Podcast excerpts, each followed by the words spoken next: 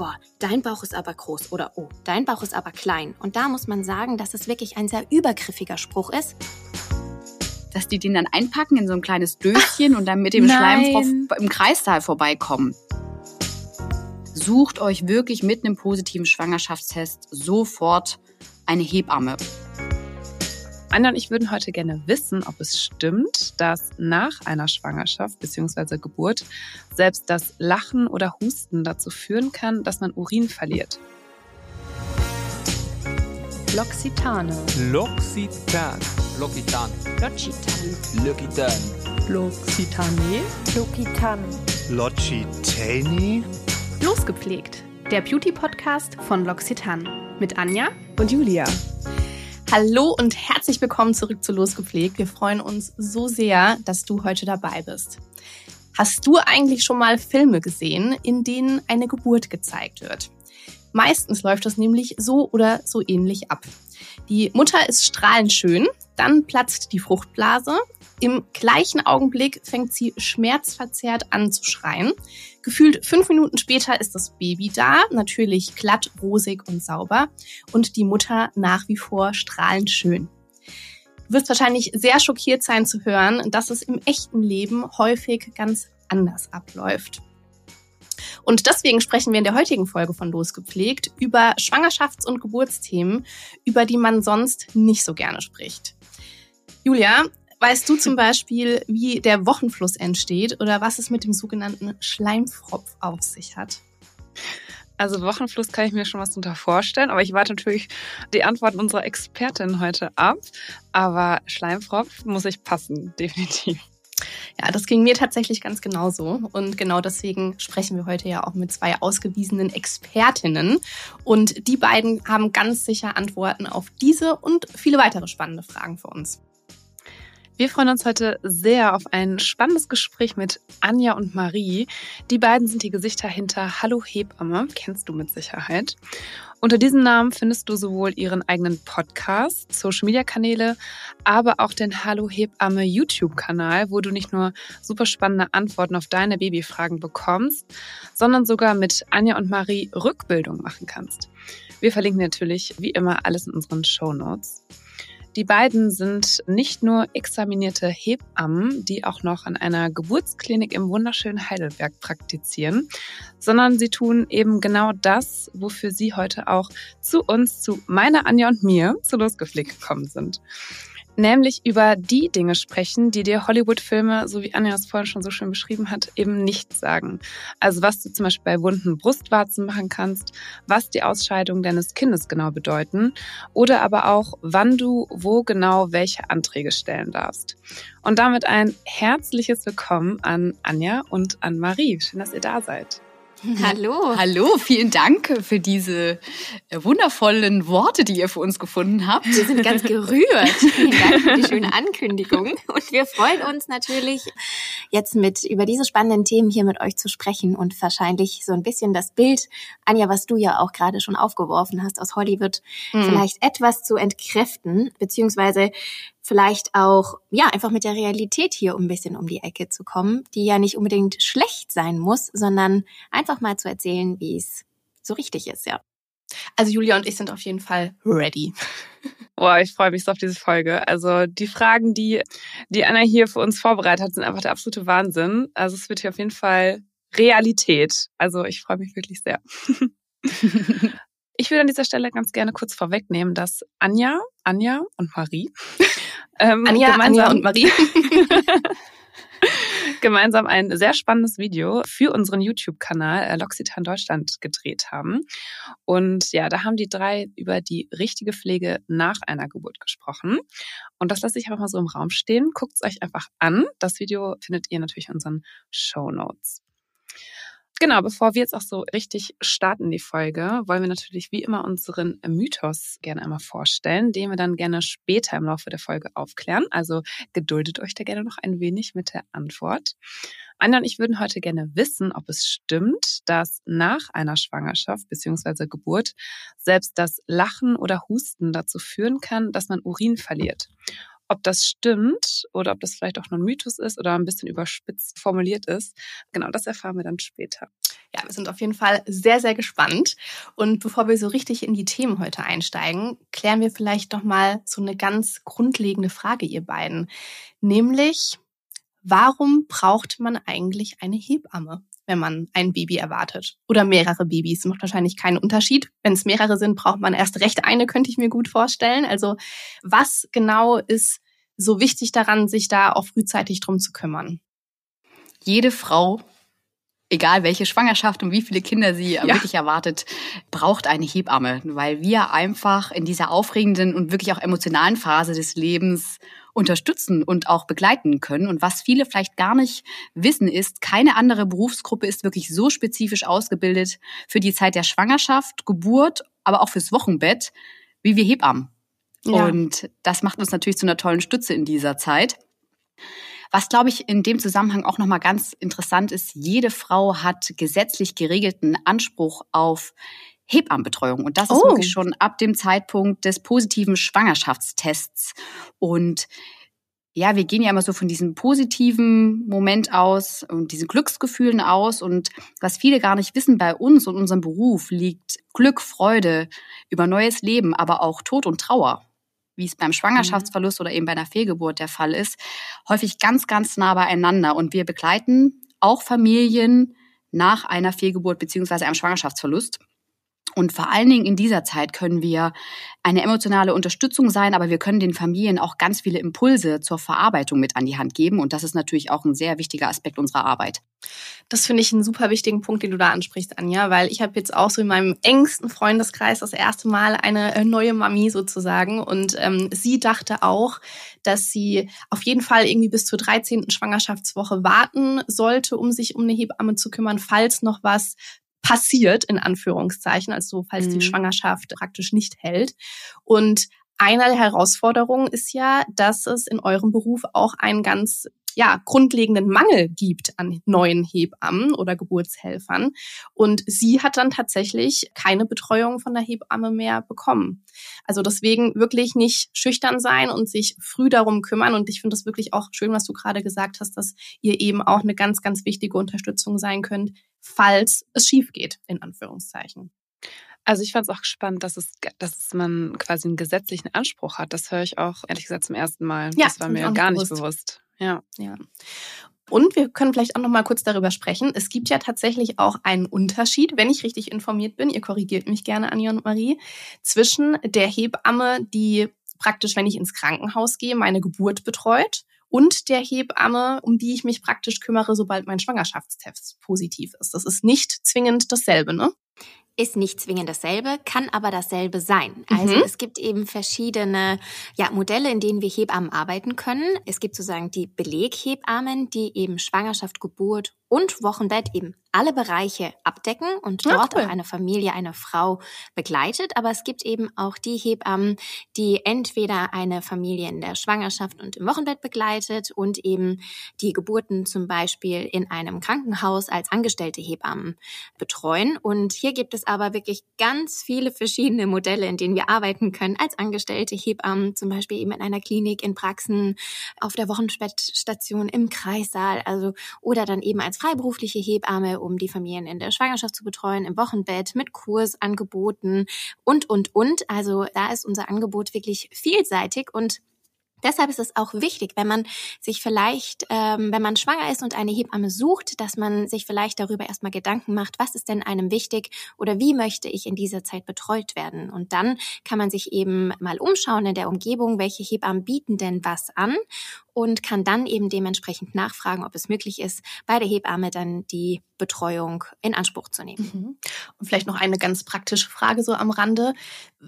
Wo oder wie organisiere ich mir denn eigentlich eine Hebamme? Also kann ich da online gucken bei den gelben Seiten oder hilft mir vielleicht sogar mein Gynäkologe, meine Gynäkologin dabei? Da gibt's verschiedene Möglichkeiten. Was, glaube ich, an der Stelle nochmal wichtig ist zu erwähnen, Anja, weil du hattest es vorhin schon so kurz angesprochen, mhm. dass viele noch so diesen Irrglauben haben, ne? ich warte mal so erst die erste Phase wirklich ab, bevor ich mir eine Hebamme suche.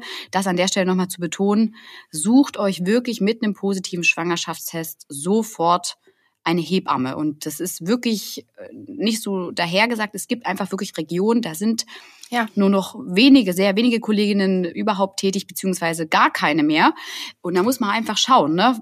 Zum einen, was für eine Leistung hätte ich denn gern, wo hätte ich gern Betreuung, Unterstützung? Das ist natürlich der Idealfall, wenn ich wirklich dann auch da überhaupt eine Kollegin finde, die das anbietet. Mhm. Viel häufiger ist es der Fall, dass man eben gucken muss, was bekommt man. Ja. Und wir sind häufig die Ersten, die nach Partner, Partnerin überhaupt von einer Schwangerschaft erfahren. Auch das ist wirklich kein Quatsch. Also das ist nochmal, glaube ich, wichtig, auch, dass wir das nochmal bestätigen. Ja. Ähm, ganz häufig am Telefon hören wir, ja, ich, ich habe gerade eben, der Test ist quasi noch nicht mal richtig trocken, noch nicht mal richtig durchgelaufen. Ja. Ich rufe sie jetzt mal sofort an. Ja, aber das ist tatsächlich aufgrund des Ab aktuellen Hebammenmangels ja. kein Scherz und wirklich wichtig, dass man sich da unbedingt sofort drum kümmert. Und ja, genau, dann ist natürlich die nächste Frage, wie findet man eine Hebamme? Also die wird einem nicht zugeteilt. Man muss aktiv selber auf die Suche gehen und es gibt verschiedene Möglichkeiten. Der Klassiker ist, glaube ich, dass man über eine Suchmaschine erstmal geht und da mhm. schaut. Mhm. Das nächste ist natürlich, wie du schon gerade gesagt hast, auch der eigene Gynäkologe beziehungsweise die eigene Gynäkologin, dass man da vielleicht irgendwie schaut, ist da vielleicht eine Hebamme auch mit drin? Und, beziehungsweise liegt da vielleicht eine Liste aus, ne, wo ich einfach schauen kann, haben die vielleicht auch was auf ihrer Website, auch das gibt's inzwischen. Man kann über die Geburtskliniken in der Region einfach schauen, ne, welches mhm. Angebot haben die, haben die vielleicht auch so spezielle Listen, die sie zur Verfügung stellen oder eben auch Flyer. Was viele nicht wissen, ist, man kann, wenn man da nicht weiterkommt, auch die eigene Krankenkasse anrufen mhm. und da mal nachfragen, hey, haben Sie nicht eine Liste, wo irgendwie die Hebammen aus meiner Region aufgeführt sind, dass ich auch einen Überblick bekomme, welche gibt's da überhaupt? Und was viele wirklich auch machen, ist irgendwie im Bekanntenkreis nachfragen. Ne? Ja. ja, eine Familie fragen, eine Freundin fragen, die Schwester fragen. Wer war denn bei dir? Warst du zufrieden? Kannst du mir gleich mal die Nummer schicken? Da hat man vielleicht auch schon irgendwie einen anderen Kontakt, wie man ähm, einen Kontaktweg, den man aufnehmen kann. Und das ist tatsächlich sehr häufig. Und eine Sache habe ich jetzt noch vergessen, das sind Hebammensuchportale. Die gibt's jetzt auch schon mm. eine Weile. Die ersparen so ein bisschen ja, die eigene Recherche, weil der Vorteil dieser Portale ist, dass die Hebammen ihre Verfügbarkeit direkt selbstständig einpflegen können. Und da muss man natürlich nicht vielleicht 20, 30 Hebammen überhaupt erstmal kontaktieren, bevor man weiß, hat die überhaupt noch Kapazität? Das sind dann ein paar weniger Klicks, also deutlich weniger Klicks über diese Portale. Das klingt sehr praktisch. Ich würde vielleicht sogar sagen, Julia, wir verlinken sowas in den Show Notes. Dann ja, äh, kannst du als Definitiv. Zuhörer oder Zuhörerin einfach einmal gucken und dich da durchklicken. Ansonsten ist unser persönlicher Tipp, sich einfach ähm, zwei Hebammen in den Podcast oder auf den YouTube-Kanal einzuladen und das so direkt schon mal klar zu machen. Wenn du da draußen die Möglichkeit nicht hast, dann schau in unsere Show Notes. Eine, vielleicht eine ganz random Frage, aber wie nennt ihr denn eure, in Anführungsstrichen, Patientinnen? Sind das eure Mamis, eure werdenden Mütter? Wie gibt es da irgendwie ein Wort? Also wir sagen eigentlich ganz oft Frauen mhm. ähm, oder Familien, die wir eben betreuen, weil wir ja nicht nur die Frauen betreuen, sondern ja auch die Familie, die ja auch mit dahinter steckt, Partner, Partnerin, vielleicht schon Kinder, die eben mit dabei sind. Und deshalb sprechen wir immer so davon. Sehr gut. Wenn man jetzt schwanger ist, beginnt, sage ich mal, der Wettbewerb in Anführungsstrichen in der Mami-Welt ja schon relativ früh und zwar meistens auch mit dem Babybauchvergleich. Und ähm, ich finde das mal ganz spannend. Gerade auch bei Instagram sieht man natürlich auch viel, viele Influencerinnen teilen quasi ganz stolz ihre Bäuche und das ist natürlich super, super schön. Und da sieht man natürlich auch schon Unterschiede zwischen den Bäuchen, sage ich mal. Aber ja, warum sehen dann manche Menschen bereits zum Beispiel im dritten Monat schwanger aus, während andere vielleicht im, noch nicht mal im sechsten schwanger aussehen. Wie kommt das zustande? Genauso unterschiedlich, wie wir Menschen alle sind, genauso unterschiedlich sind auch alle Babybäuche. Und jede Frau ist individuell und vor allem auch ihre Konstitution. Jede Frau ist anders gebaut, ne? hat andere Körperproportionen und, und, und. Und so ist natürlich dann auch jeder Babybauch unterschiedlich. Und hier muss man auch nochmal sagen, dass ein Babybauch auch von Schwangerschaft zu Schwangerschaft, obwohl es dieselbe Frau ist, auch immer unterschiedlich sein kann. So kann der Bauch in der zweiten oder dritten Schwangerschaft größer werden. Manche sagen auch, es ist viel kleiner. Also es muss auch nicht heißen, nur weil einmal ein Schwangerschaftsbauch so war, dass es dann in den folgenden genauso wird. Und außerdem spielen hier noch andere ja, Gründe nochmal mit rein, wie ein Schwangerschaftsbauch aussehen kann, nämlich wie groß ist das Kind. Ne? Das spielt hier eine große Rolle. Aber das klingt logisch. Ja, ist es ein Einling oder sind es sogar Mehrlinge, also Zwillinge, dann ist natürlich der Bauch auch dementsprechend in der früheren Schwangerschaftswoche schon größer als bei anderen. Aber auch die Fruchtwassermenge kann zum Beispiel entscheidend sein, wie groß ein Bauch sein kann. Und was man aber auch nochmal sagen muss, vor allem in den Social Media Kanälen und Co.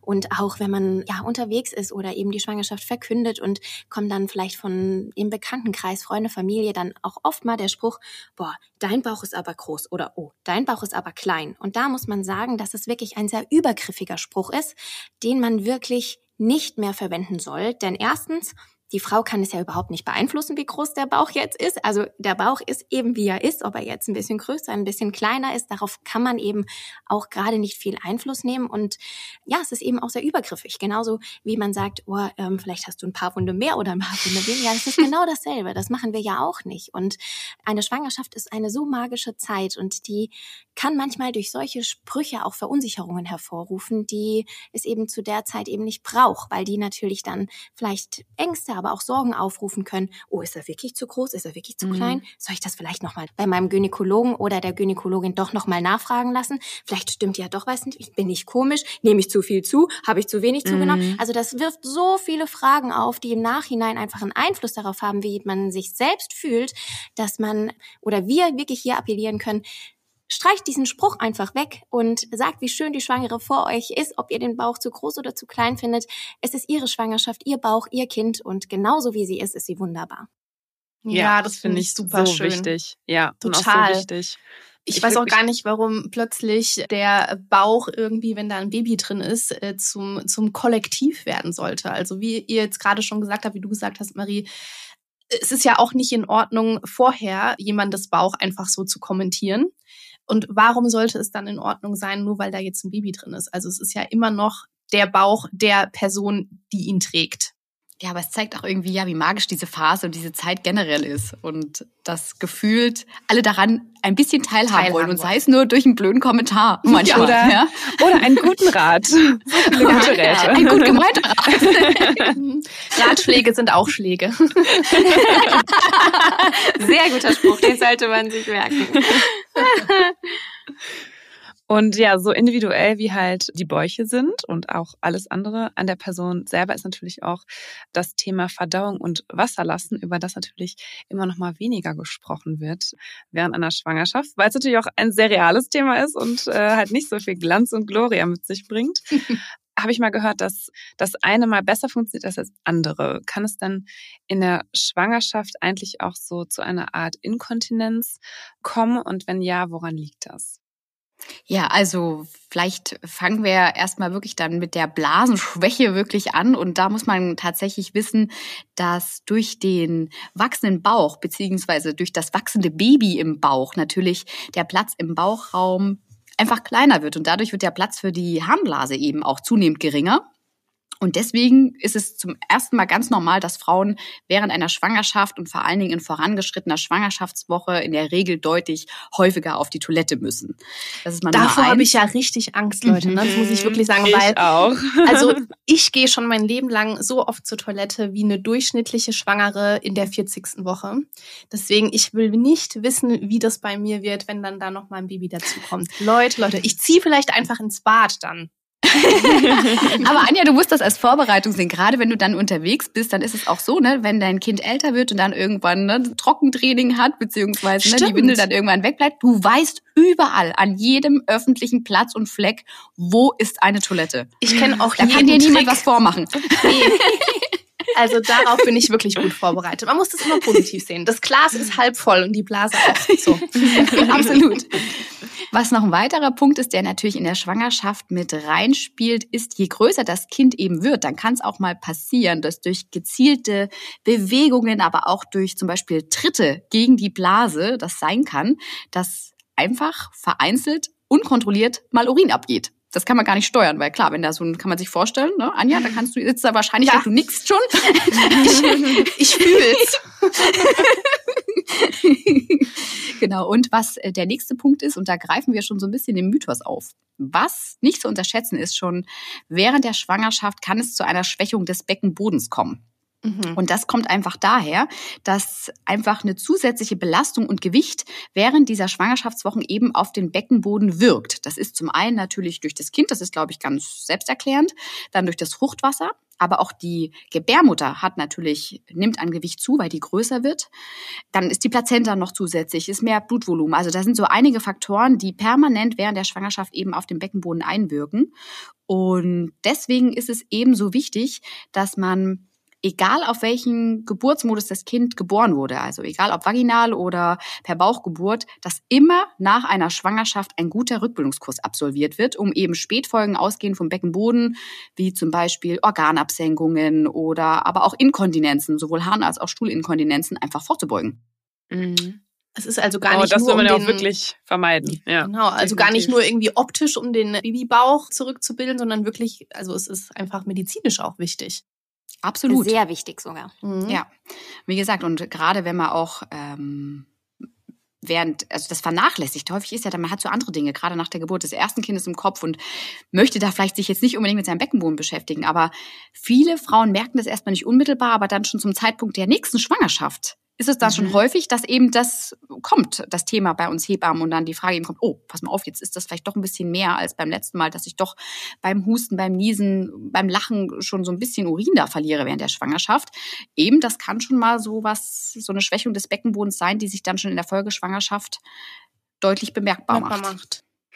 Mhm. Zum Beckenbodentraining haben wir eine ganz wunderbare Folge auch mit äh, Magdalena Heinzel von Sexologisch aufgenommen. Da verweise ich an dieser Stelle nochmal drauf. Sehr da guter Hinweis, Julia. Ganz tolle Übungen. Stichwort Taschenlampe. Also hört es euch gerne an, wenn ihr wissen möchtet, was es damit auf sich hat. Die verlinken wir euch natürlich auch nochmal. Ja, sehr guter Tipp. ja, und ich äh, dachte ja, ganz lange, dass ich schon relativ gut Bescheid weiß, so über Schwangerschafts- und Geburtsthemen, weil ich mich einfach von Natur aus dafür interessiere. Aber kürzlich bin ich auf eine Info gestoßen, die wirklich mind-blowing für mich war und dachte dann in der Vorbereitung auf die Folge, das müssen wir heute auf jeden Fall besprechen, weil ich persönlich davor noch nie irgendwas darüber gehört hatte, nämlich über den sogenannten Mucus Plug oder auf Deutsch, das ist die einzige Übersetzung, die ich gefunden habe, den Schleimfropf. Was macht der eigentlich und warum? Der Schleimfropf, wie du, ist eigentlich ja, also wenn man das Wort jetzt ja auch erstmal hört, klingt ja nicht ganz so schön, aber ist wirklich etwas, was sehr essentiell in der Schwangerschaft ist. Denn während der Schwangerschaft bilden die Drüsen im Gebärmutterhals, also der Cervix im den Kanal, einen ganz zähen Schleim. Und der sogenannte Schleimfropf verhindert, dass die Keime in die Gebärmutter aufsteigen können und bietet so Schutz vor Infektionen dass das Kind eben in der Gebärmutter sicher ist und keine Bakterien und Co. eben aufsteigen können. Deshalb ist es, der Schleimfropf hat wirklich eine sehr wichtige Funktion in der Schwangerschaft. Und wenn sich der Schleimfropf löst oder wann sich zumindest der Schleimfropf löst, das ist wirklich immer sehr individuell. Also der kommt dann wirklich auch irgendwann raus. Der, genau. der geht so ab und praktisch. Genau. Dies, also Crazy. ja, ähm, der geht tatsächlich ab. Aber wann tatsächlich dieser Zeitpunkt ist und ob man das wirklich spürt, das ist tatsächlich wirklich auch sehr individuell. Dies kann wirklich einige Tage bis unmittelbar vor der Geburt geschehen und gilt deswegen auch als ähm, ein unsicheres Anzeichen für die Geburt. Denn man hört ja oder wenn man auch mal weiterliest, dass der Schleimfropf nämlich ein Anzeichen sein kann, dass die Geburt nämlich losgeht. Und mhm. ähm, das kann sein, aber muss auch nicht unbedingt sein. Und wie vor allem dieser Schleimfropf aussieht, wie man sich das vielleicht vorstellen kann und wie groß er ist, das kann man pauschal eigentlich leider auch schwer sagen, da sowohl das Aussehen, die Konsistenz, aber auch die Größe sehr individuell sein kann. Weil mhm. wie der Schwangerschaftsbauch auch ne, unterschiedlich groß sein kann, so ist es natürlich auch mit Gebärmutter und Co. und dann auch von der Cervix und anatomisch einfach gesehen, ist es eben da eben auch sehr individuell. Und deswegen ist es eben auch schwer zu sagen, ob man diesen erkennt oder eben auch nicht.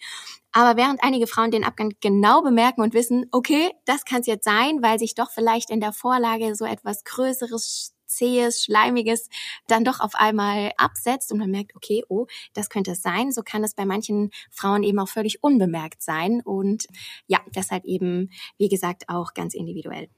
Vielleicht ist das für die Hörerinnen und Hörer an der Stelle auch nochmal ganz interessant, dass wenn keine zusätzlichen Anzeichen wie Flüssigkeitsabgang oder auch Wehentätigkeit zum Schleimfropfabgang auftreten, dann ist das kein Grund, den gewählten Geburtsort aufzusuchen, weil wir haben das wirklich ganz häufig, wenn Frauen das doch so klassisch bemerken, wie Marie das gerade beschrieben hat, dass die den dann einpacken in so ein kleines Döschen und dann mit dem Schleim im Kreissaal vorbeikommen. Das Oh ist nett, no. da freuen wir uns.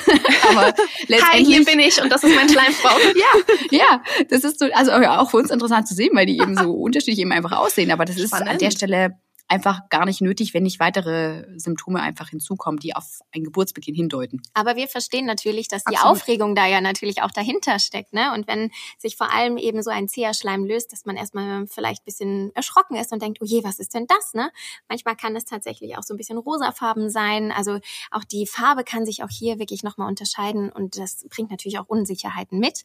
Wenn es bei euch sozusagen auch passiert, der Schleimfrost sich löst und ihr natürlich unsicher seid, dann könnt ihr natürlich auf jeden Fall euren Frauenarzt, die Frauenärztin oder auch die Hebamme kontaktieren und da einmal nachfragen.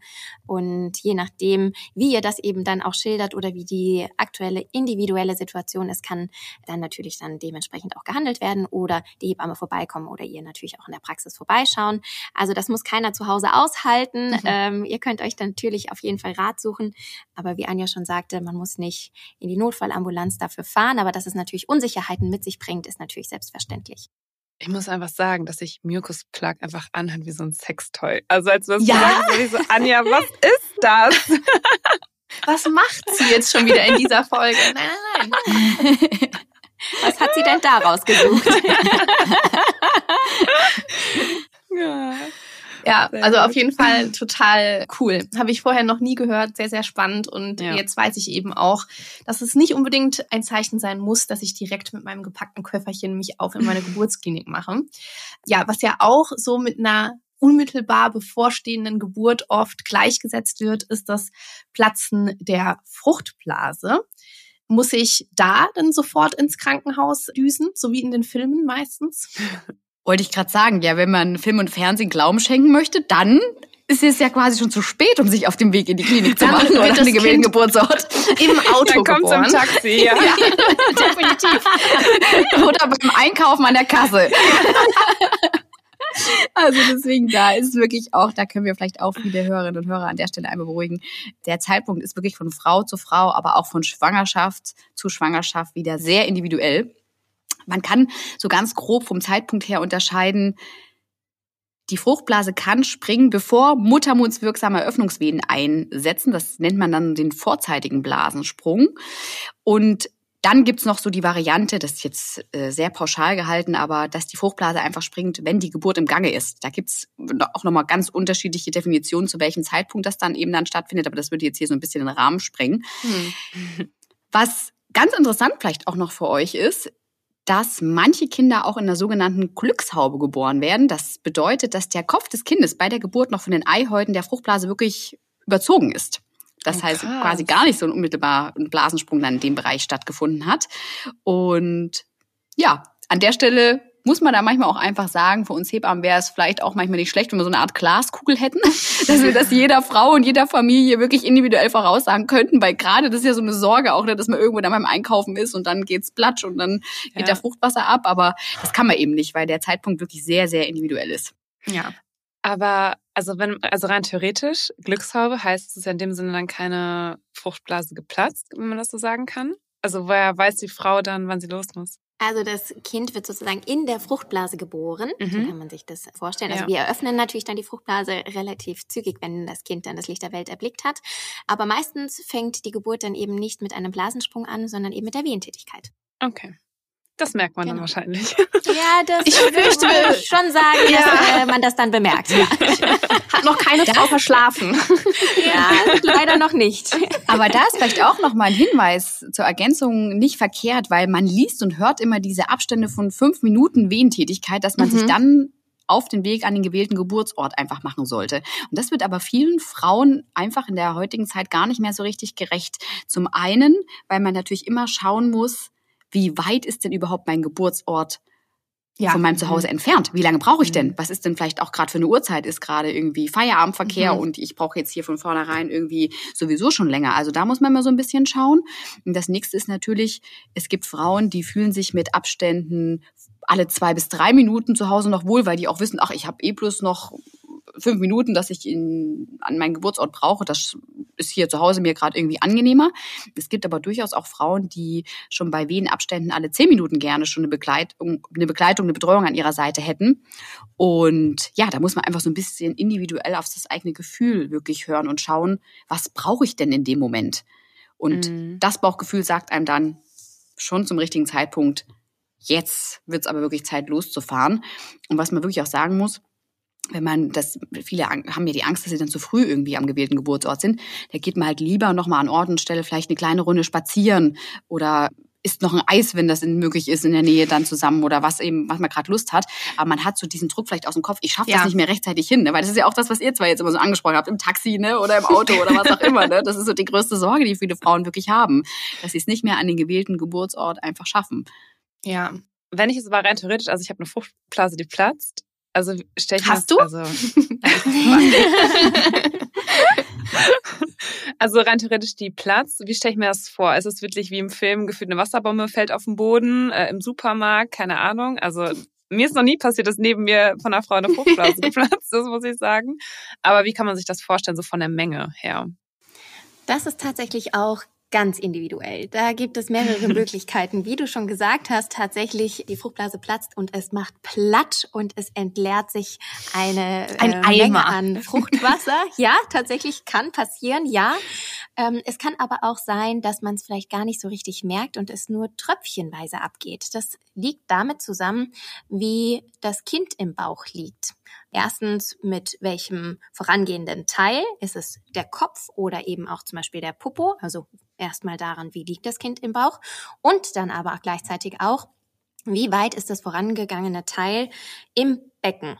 Also das bedeutet, ist das Kind zum Beispiel eher noch über Beckeneingang, dann hat es einfach mehr Platz, beziehungsweise das Fruchtwasser hat mehr Platz, dann eben direkt zu entweichen. Aber wenn ein Kopf oder eben schon richtig tief ins Becken eingetreten ist, wie wir in unserer Fachsprache sagen, dann ist da gar nicht mehr rechts und links so viel Platz, dass eben schlagartig das Fruchtwasser sich entleeren kann, sondern es geht dann immer eher so ein bisschen tröpfchenweise und kommt dann nach der Geburt dann eher dann nochmal, wenn das Kind geboren ist, nämlich nochmal einen Schwupps mit raus. Und wenn man sich da unsicher ist, weil da, wie ihr jetzt vielleicht auch schon gehört habt, eben eine große Range von ja, schwallartiger Entlastung bis eben tröpfchenweise abgeht, sagen wir gerne, wenn man sich unsicher ist, dass man eben schaut, wenn man das Gefühl hat, dass die Unterhose zum Beispiel immer nass ist. Also man hat sie zum Beispiel am Morgen angezogen, ne, vielleicht auch eine Vorlage trinken und irgendwie ist sie immer feucht, dann sollte man vielleicht einmal nachschauen lassen, ob es doch vielleicht die Fruchtblase sein kann. Kann natürlich auch Urin sein, aber eben auch doch vielleicht Fruchtwasser, das sich eben ganz langsam, aber kontinuierlich eben entleert. Und das kann man dann einmal abklären lassen und von daher ist alles möglich. Und wie Anja schon sagte, manchmal ist es ja auch wieder äh, schön, wirklich eine Glaskugel zu haben, um zu wissen, okay, was passiert denn eigentlich? Wie geht es denn los? Oder wie viel Fruchtwasser verliere ich denn zu Beginn? Wie gesagt, es ist auch hier wieder alles möglich. Individuell. Genau. Ja, ich habe noch eine, mhm. ich habe noch eine Ergänzung und zwar, wo man nicht zögern sollte mit der Abklärung, ist, wenn eine Blutung in der Schwangerschaft auftritt. Mhm. Da ist egal, welche Farbe, und welche Menge, das sollte immer vorsichtshalber einmal wirklich abgeklärt werden. Und wenn wirklich der eigene Frauenarzt, die eigene Frauenärztin bzw. die Hebamme nicht zu erreichen ist, dann geht das immer tatsächlich über die Notfallambulanz der Kliniken beziehungsweise über den Kreissaal, dass man einfach schauen lässt. In der Regel steckt gar nichts Dramatisches mhm. dahinter, mhm. aber man muss einfach eben einmal schauen, wo kommt das her. Und da auch noch ein wichtiger Hinweis ist diese Blutung wirklich stärker als die Periode mhm. oder so stark wie die Periode, dann sollte man sogar sicherheitshalber immer einmal den Krankenwagen rufen, damit man mhm. wirklich auf schnellsten Wege mhm. da zu einer Abklärung kommt. Ja, das klingt sehr wichtig. Guter Hinweis. Ja, ich glaube auch gerade äh, heutzutage in unserer gefühlt keimfreien und äh, porenreinen Gesellschaft haben viele Menschen auch einfach ganz bestimmte Ängste, wenn es um die Geburt geht, weil es ist ja jetzt ohnehin schon ein sehr intimer und verletzlicher Vorgang. Und dann kann es ja tatsächlich auch sein, dass man äh, manche Körperfunktionen unter der Geburt nicht mehr so zu 100 Prozent unter Kontrolle hat. Es kann zum Beispiel passieren, dass man beim Pressen unwillkürlich den Darm entleert, habe ich gehört. Richtig. Ja, aber ich glaube, vorweg muss man hier erstmal sagen, alles, was im Kreissaal passiert, bleibt auch im Kreissaal. Ich Ja. glaube, das Außer die Kinder. Ein, außer die Kinder, ja, und die Frauen, die natürlich dann da auch danach Fall Familie wieder weg. Das muss Aber man sich alles, dann was schon gut überlegen, aber sonst. genau. Äh, natürlich verlässt die Familie auch jetzt kann man's- Aber nee, jetzt ähm, wirklich, was im Kreislauf passiert, was während der Geburt passiert, was dort alles eben ist, das bleibt vor Ort. Das bleibt darüber, kann man natürlich sprechen, wenn man möchte, aber wie du eben gerade auch schon sagtest, dass viele ja natürlich da auch ein paar Ängste haben und Sorgen, dass der Darm sich doch wirklich äh, gegen Ende der Geburt eben entleert und das passiert auch, weil man sagen muss, dass vor allem eben der Stuhlgang, der sich im Enddarm befindet, einfach ein bisschen Platz wegnimmt, dass das Kind benötigt, aber eben um geboren zu werden. Und da Ah. ist der Körper eben ganz schlau und entleert eben alles, was er eben nicht braucht, um eben den nötigen Platz dem Kind zu geben, das eben benötigt wird. Und deshalb hat es eigentlich auch eine tolle Funktion und ist eigentlich gar nicht schlimm. Und auch wir Hebammen, wir empfinden das auch nicht als ähm, schlimm. Also man muss auch sagen, also wir haben noch keine Hebamme gehört, eigentlich, ja, die sich darüber dann ausgelassen hat oder ähnliches.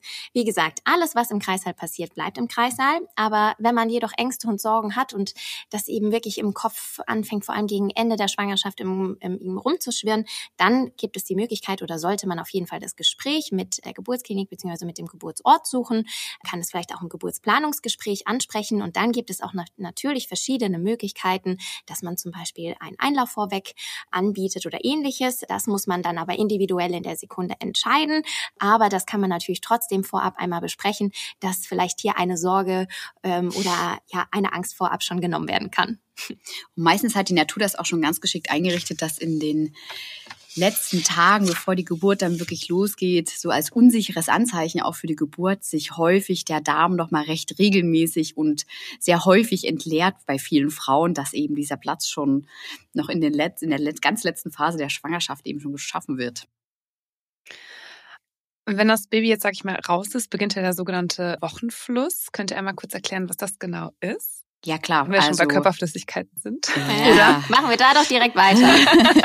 Also ich muss einmal auch ganz kurz einwerfen, Anja und Marie, das ist mir gerade wieder bewusst geworden. Ich finde das so unglaublich schön, wie ja fast zärtlich und wertschätzend und liebevoll ihr auch über diese Dinge sprecht. Und ich finde, das gibt einem wirklich die Möglichkeit, einfach mal ganz anders auf diese Themen zu gucken und eben nicht zu denken, dass es irgendwie schambehaftet oder, oder irgendwie gar ekelhaft oder so, sondern zu denken, wie cool ist das bitte schön, dass mein Körper genau weiß, was er zu tun hat.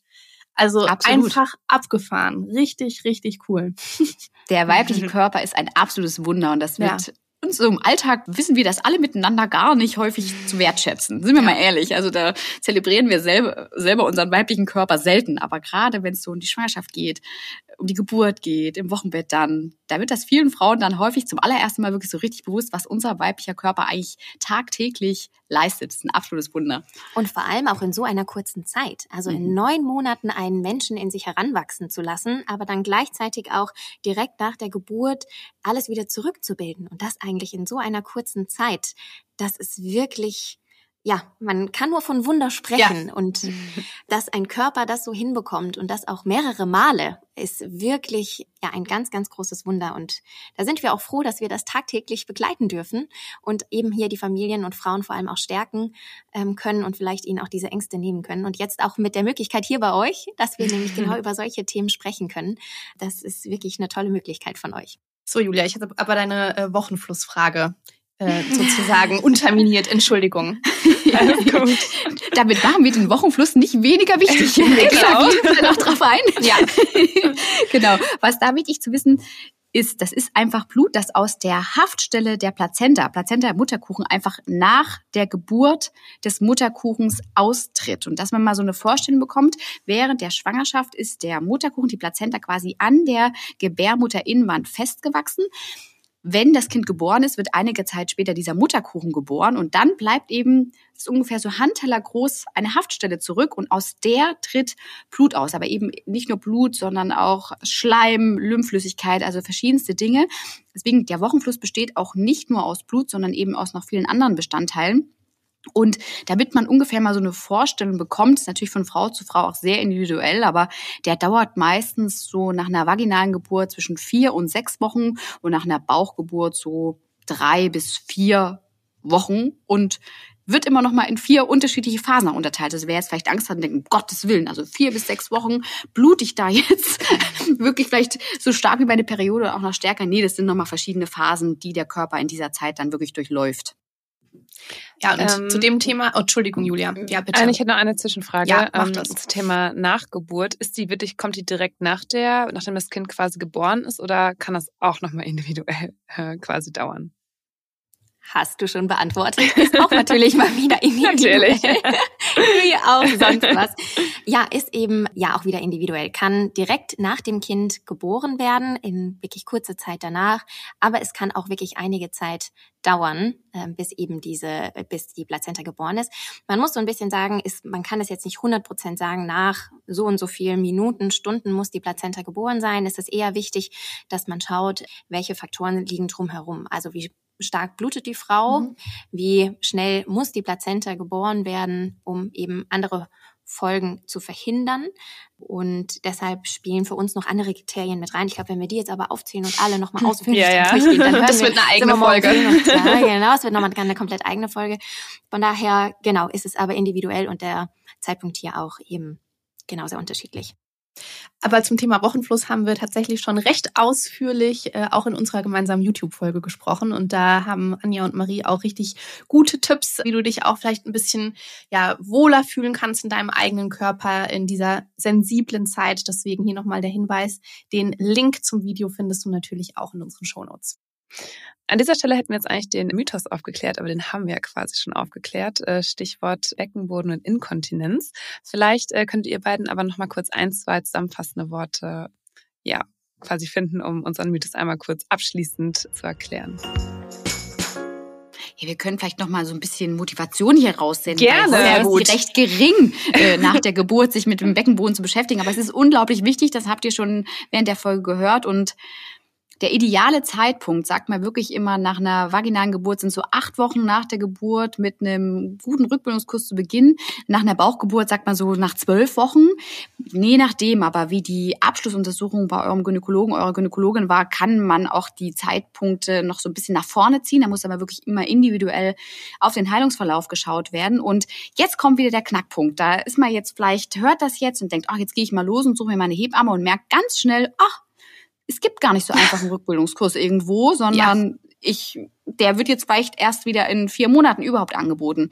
Und da ist nochmal wichtig zu erwähnen, der Rückbildungskurs sollte bis neun Monate nach der Geburt abgeschlossen sein. Und so lange übernehmen auch die Krankenkassen die Kosten dafür. Das heißt, man hat schon auch noch einen relativ langen Zeitpunkt, Zeitrahmen, wo einfach ein Rückbildungskurs Sinn macht und sinnvoll ist, weil sonst wir wissen das alle. Die Krankenkassen würden nichts übernehmen, wenn es äh, Quatsch wäre oh ja. und wirklich nicht mehr effektiv wäre. Und deswegen schaut unbedingt, dass ihr den Kurs macht. Der Zeitpunkt ist dann zweitrangig in dem Fall, sondern wirklich wichtig, dass ihr einfach daran teilgenommen habt. Und für uns alle noch, ein gutes Beckenbodentraining macht zu jedem Zeitpunkt im Leben Sinn, oh ja. auch für Männer. also, ja, weil vom Beckenboden ausgehend sind nicht nur Beschwerden wie Inkontinenzen, sondern eben auch Rückenschmerzen ein häufiges Problem. Was viele nicht am Schirm haben, können auch mit dem Beckenboden wirklich zusammenhängen. Aber eben auch noch viel mehr. Denn auch die Rektusdiastase zum Beispiel, auch die Bauchmuskeln, die sich in der Schwangerschaft, die geraden Bauchmuskeln, die sich eben weiten, weil der Babybauch wächst, wird hier ähm, eben auch trainiert und zurückgebildet. Also es ist nicht nur der Beckenboden, der wirklich in der Rückbildung ähm, zu, also trainiert wird, sondern eben noch so viel mehr Muskeln im Körper. Und deshalb ist es wirklich sinnvoll, diesen eben auch zu besuchen, weil man ja eben gestärkt durch den Alltag gehen möchte. Das Kind wird auch mit der Zeit schwerer. Ähm, vor allem wird man ja das Kind auch häufig tragen. Und da ist es eben wichtig, dass man eben die Muskeln auch dazu hat und die Stabilität im Körper nach einer Schwangerschaft, damit man eben den Alltag hier gut meistern kann.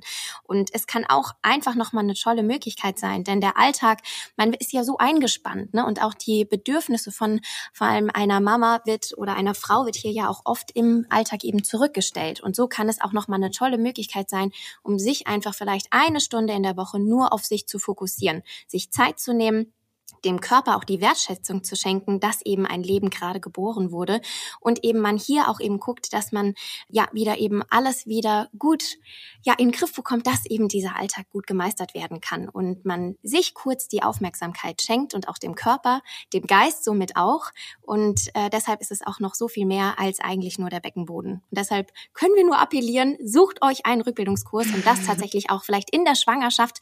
Schaut, wo gibt es Kursangebote, wo könnt ihr euch in Listen schon eintragen, dass ihr auf jeden Fall einen Kurs besuchen könnt. Ja, ich glaube, mehr können wir dazu eigentlich gar nicht sagen, dass es sich auf jeden Fall lohnt. Wenn das keine Motivation Speech war. Also nach äh, der Ansage, Marie, Julia, wie sieht's aus? Wollen wir nicht auch einfach mal einen machen? Ja, oder? Also, Also, da klingt kriegt man jetzt- doch auch Lust, Ja. ohne Kind einen zu machen. Absolut. Also ich würde mich auch gern gestärkt im Alltag fühlen, Leute. Ja, deshalb Sport und Bewegung, Ja, ne? Das so. spielt ihm eine große Rolle. Beckenboden ist äh, für mich noch ein letztes kurzes äh, Stichwort, um noch eine Frage zu stellen, die wahrscheinlich sich auch viele Zuhörerinnen, sage ich mal, stellen. Mhm. Und zwar generell die Sorge nach einer Geburt oder nach einer vaginalen Geburt quasi auszuleihen, in Anführungsstrichen. Ja, und das halt auch quasi im Endeffekt, weil man hat ja auch noch ein Leben nach dem, nach der Geburt, nach dem Schwangersein, auch ein Sexleben, ähm, ja, dass quasi auch der Sex weniger intensiv empfunden werden kann. Ist diese Sorge, sag ich mal, berechtigt oder ist da vielleicht, wenn man sich wirklich so sehr Sorgen darüber macht, an dieser Stelle vielleicht, auch ein Kaiserschnitt, sage ich mal, besser? Also, da sprichst du jetzt was an, da können wir auch ganz lang drüber sprechen. Also, was man natürlich sagen muss, das ist einfach so, wenn ein Kind auf vaginalem Wege geboren wird, dann wird eben das Gewebe erst einmal gedehnt, weil das Kind muss eben geboren werden. Und der Körper von uns Frauen ist aber so gut konzipiert, dass natürlich ähm, sich zum Teil eben aber auch dieses Gewebe wieder zurückbildet. Da ist eben auch der Rückbildungskurs, ne, wieder mit da und ähnliches. Es kommt natürlich auch immer so ein bisschen drauf an, welche Geburtsverletzungen zum Beispiel sind aufgetreten, weil die natürlich auch einen großen Einfluss darauf haben können, wie fühle ich mich direkt nach der Geburt und wie läuft hier der Heilungsprozess. Also da spielen eben auch einfach sehr viele Faktoren aus diesem Sinn nochmal rein. Was man aber auch sagen ähm, muss, ist, dass der Körper sich zum Teil wieder zurückbildet, aber dass man sich vielleicht auch ein bisschen darauf besinnen muss, dass der Körper eben auch ein Kind geboren hat. Und nicht nur die Vagina kann sich verändern, sondern auch der komplette Körper. Mhm. Es ist angehend von der Brust, der Bauch, Arme, Po, Oberschenkel. Es ist eben etwas, der weibliche Körper kann sich verändern, kann sich zum Teil eben wieder zurückbilden. Wie jede Frau das aber empfindet, ist auch komplett unterschiedlich. Manche sagen, es fühlt sich auch beim Sex an wie davor auch. Manche sagen, es fühlt sich ganz anders an. Also auch fühlt das, sich besser es an, gibt's auch. Besser an. Also auch das Lustempfinden, wie sich was verändert, ist ganz, ganz, ganz individuell. Und wichtig aber hier, ähm, glaube ich, an der Stelle nochmal zu sagen, wenn Schmerzen im vaginalen Mhm. Bereich auftreten, weil Geburtsverletzungen zum Beispiel entstanden sind, dann muss man das nicht aushalten. Vor allem bei Geschlechtsverkehr kann es zum Beispiel auch mal dazu kommen, dass eine Naht dann doch vielleicht wehtut, dass es wirklich sehr unangenehm ist und dass es einem im Alltag vielleicht sogar tangiert.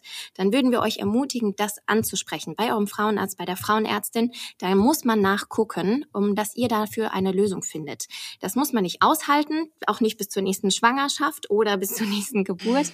Das ist etwas, was eben sehr wichtig ähm, auch ist und auch das Sexualleben ist sehr wichtig. Ne?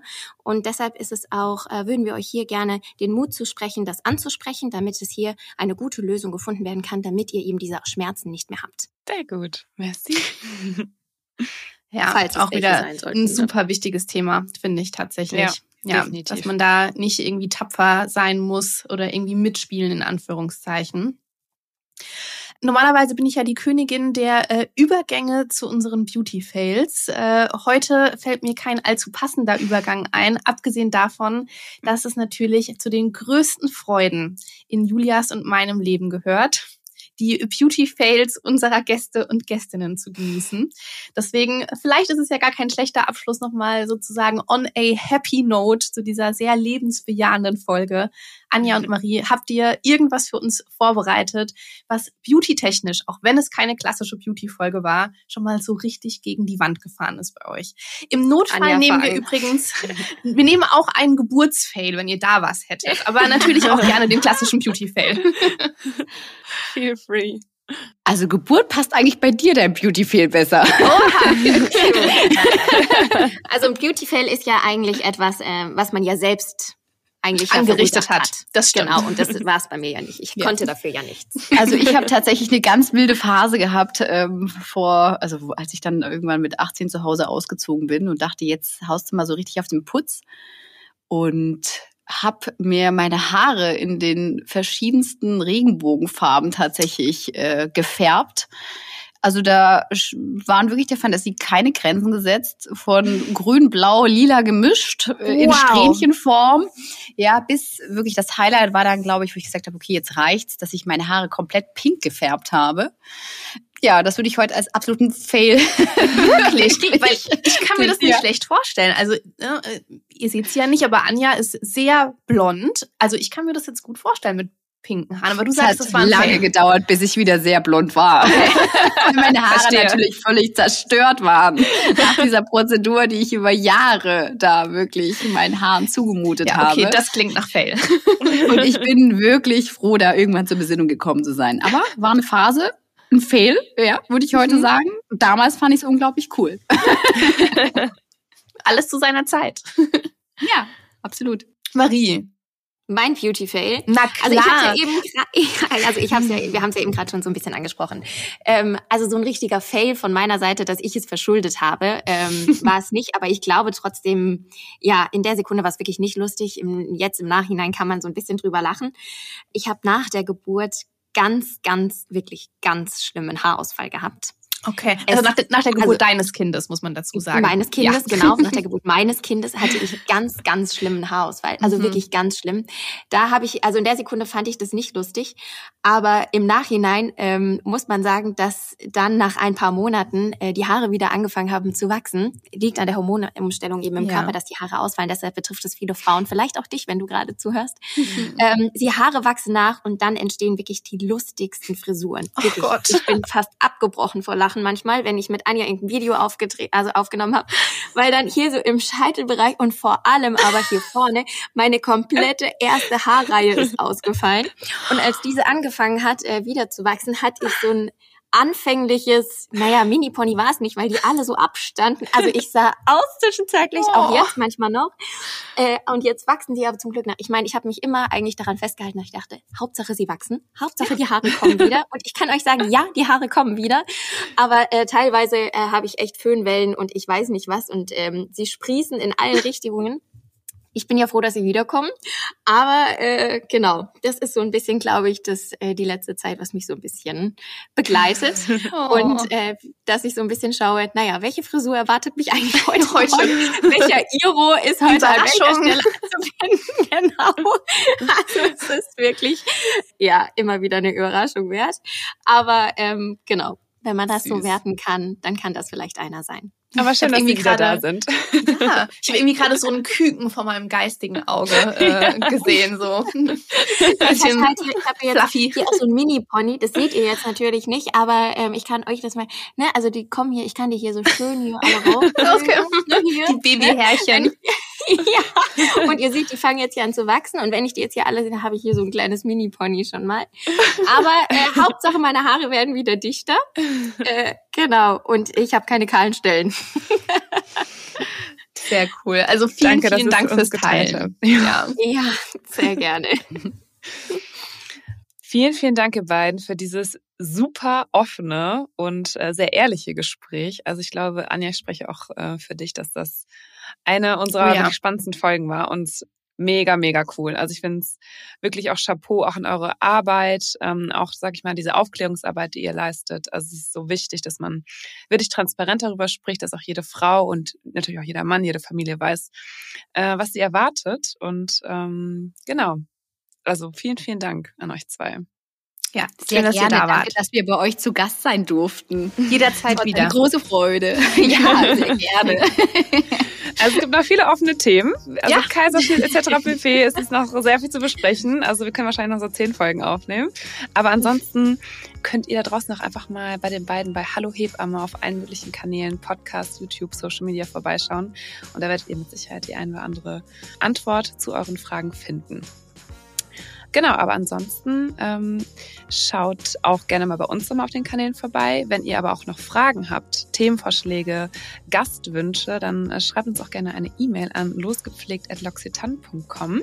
Anja und ich beantworten eure E-Mails und wir freuen uns über jegliche, jegliches Feedback. Ihr beiden, Anja Marie, vielen Dank, dass ihr da wart. Und äh, ich Vielen denke, Dank für eure Zeit. Es war uns eine große Freude. Ja. Dankeschön. Und wir freuen uns auf die nächste Episode losgepflegt mit euch. Bis dann. Ciao. Ciao. Tschüss.